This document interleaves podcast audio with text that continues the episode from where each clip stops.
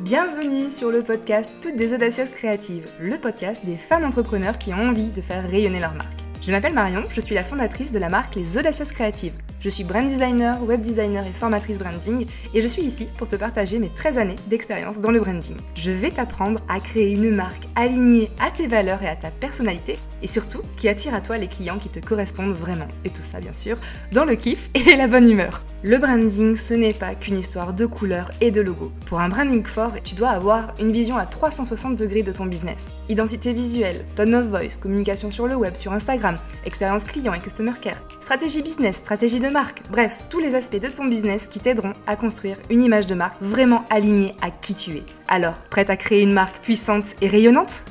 Et bienvenue dans ce nouveau format que j'ai nommé le Shot Express. Un shot de branding, de conseils, de bonne humeur, de good vibes, bref, un contenu à consommer cul sec.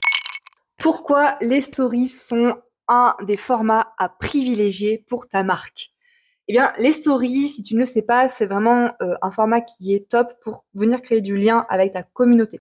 Donc, j'ai quelques conseils à te donner pour être efficace en story, mais déjà, ce que je voulais vraiment que tu retiennes, c'est que c'est un format qui ne va pas te permettre de gagner en visibilité, par exemple, c'est vraiment un format qui va te permettre de garder ce contact euh, auprès de ton audience et de vraiment créer un lien privilégié, d'avoir l'impression qu'on appartient à une communauté et surtout de rentrer un petit peu plus dans ton univers et donc forcément à un moment, puisque c'est aussi une, une, notion de connexion, quand on crée une marque, c'est vraiment très important de créer cette connexion émotionnel, eh bien à un moment on va, euh, quand on va avoir un besoin précis auquel tu peux répondre, on va penser directement à toi et on va venir te contacter pour travailler avec toi. Donc ça permet de, d'améliorer la, la, conversion en fait de euh, ton compte.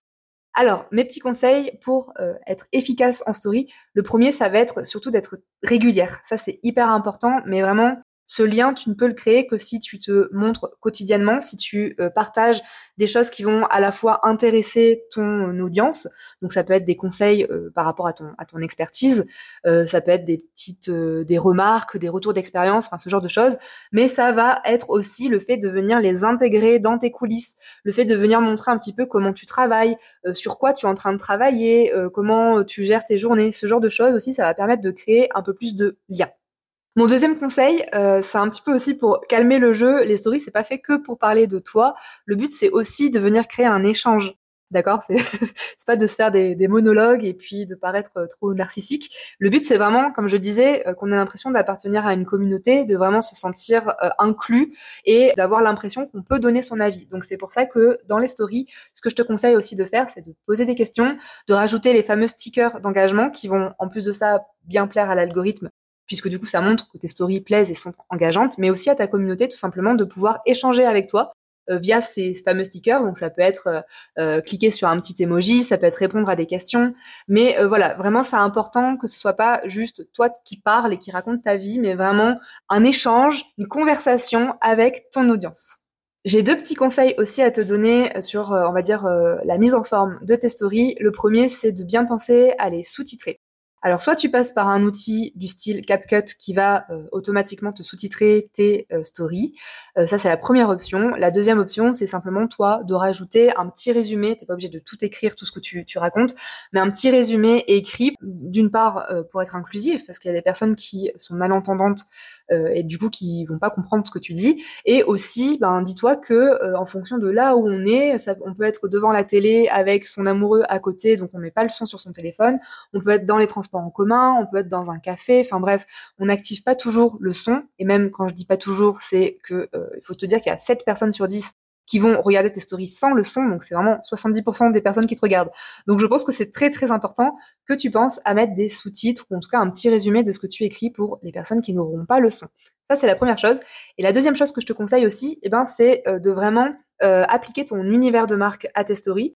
C'est-à-dire que justement, ben, dans les sous-titres que tu vas écrire, de bien utiliser, euh, si tu le peux, les typos de ton identité. Après, sinon tu utilises celle que propose Instagram. Mais en tout cas, les couleurs de ton univers visuel. Tu peux aussi rajouter des petits éléments visuels qui vont se rapporter à ton univers de marque. Si c'est euh, pas forcément des stories parlées, parce que ça peut être aussi des stories écrites, des photos, enfin bref, il y a plein de formats différents dans les stories, mais du coup de bien utiliser ben voilà des photos de ton univers visuel, des couleurs, des typos, des mises en page en fait qui vont vraiment rester très cohérents avec l'identité visuelle que tu t'es créée pour avoir une marque qui soit bien forte, bien cohérente et ça va donc jusque là, jusque dans ces fameuses stories qui sont pourtant un format éphémère. Mais ça c'est important et ça va aussi marquer euh, les personnes qui te regardent. Et j'aurais un dernier petit conseil, euh, c'est ben, toute la partie un petit peu euh, d'analyse. Observe les statistiques de tes stories pour voir lesquelles marchent le mieux. Je te l'ai dit, le but c'est de varier aussi les différents formats, donc partager des coulisses, partager des conseils, poser des questions. Tu vas pouvoir aussi partager de la preuve sociale, tu vas pouvoir aussi ben, parler de tes produits aussi. C'est le meilleur endroit pour venir euh, vendre finalement les stories parce qu'il y a ce lien très fort qui va se créer avec ta communauté. Mais du coup, ce que je te conseille, c'est d'analyser en fait les stories et euh, de voir en fonction du sujet que tu as abordé, du type de story, du format, si c'est écrit, euh, si c'est en facecam, etc. De voir un petit peu celles qui vont avoir le plus de portée, celles qui vont avoir le plus d'engagement et du coup ben, d'adapter derrière et d'essayer d'orienter ton contenu vers ce que ton audience aime le plus et réclame le plus. Voilà, je pense qu'avec ces petits conseils, tu seras au top avec tes stories.